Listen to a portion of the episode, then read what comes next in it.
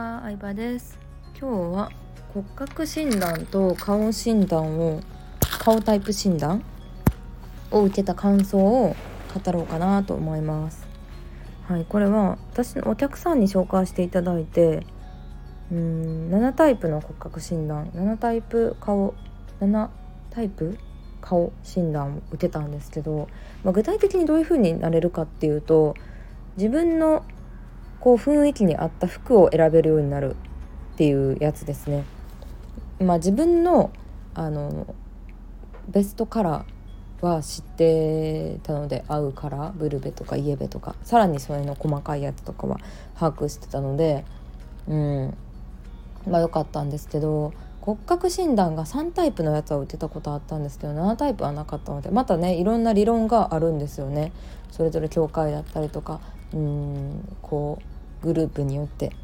うん、そのね宗派みたいな感じでいろいろあるんですけど7タイプでの骨格診断の結果はソフトクラシックというものでした。まあ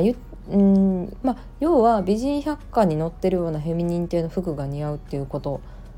でウェーブよりウェーブとストレートの間、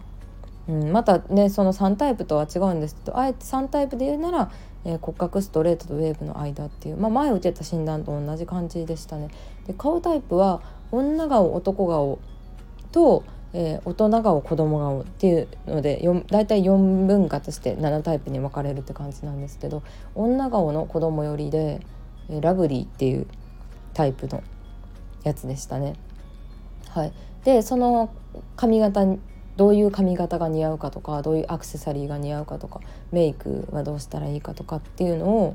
知れてまあ嬉しかったですね。うんなんか客観的に見れないじゃないですか。とにかく可愛くなりたいなとかとにかくなんだろうな垢抜けて見えたいなとかあるんですけどじゃあ具体的に自分の顔が平均よりもどどこが違うのかとかその自分が思う美人っていう顔とどこがこうね差があるのかっていうのをなんか数字というか具体的に知りたかったんでプロに来てたのは本当に良かったなと思いますね。うん、骨格診断もそうなんですけどプロに聞くとなんか自分でなんとなくそう思ってこの服似合うなとかこの服スタイルよく見えるなとか思っててもちゃんと理論で知らないと選べないなって思ってて、うん、なんか形がよく見えるのか柄がよく見えるのか色的に合うのかが分からへんからうん、論理で知れたのがすごい良かったなって思いますね。顔タイプについても似合う髪型っていうのも分かったし似合う髪型はまあこの顔の中でのデメリットを隠すような髪型だったりとか、まあ、大人っぽかったらショートでも似合うともうボーイッシュ、まあ、男寄りだ男顔寄りだったらボーイッシュなショートヘアでも似合うとか、うん、子供顔だったらこういうデメリットをなくすためにこう前髪はあった方がいいとかっていうのがあるんですけど。うんなんか客観的に知れて面白かったです。でもねもう一個ね面白いなと思ったのがやっぱりうんなんかそういうなんだろうな美って人によって気になるところが違ったりとかなんか確実なさ採点とかではないじゃん。美容って。だから私あの二重整形した時のお医者さんには目寄ってるって言われたんですよ。どっちかっていうと急進顔。顔が中心に寄り気味な顔って言われたんですけどでも今回のそのファッションコンサルの方にはどっちかというと遠心顔目は離れてる方って言われたんですよね。そうだからそのファッション的に見るのと医学的に見るのとでまだ違うんかなって思ったりとかうんで急進顔やから目頭切開とかはしない方がいいよとかあんまりなんか切りあのもう埋没で切る手術はしない方がいいってアドバイス受けたんですけどうん、基本的にね整形とか繰り返せば繰り返すほど球心が顔って真ん中に寄ってくらしいんですよね。でもあの違ったので。うん。なんか球心顔顔が中心によって球心顔やと思ってたから外にあの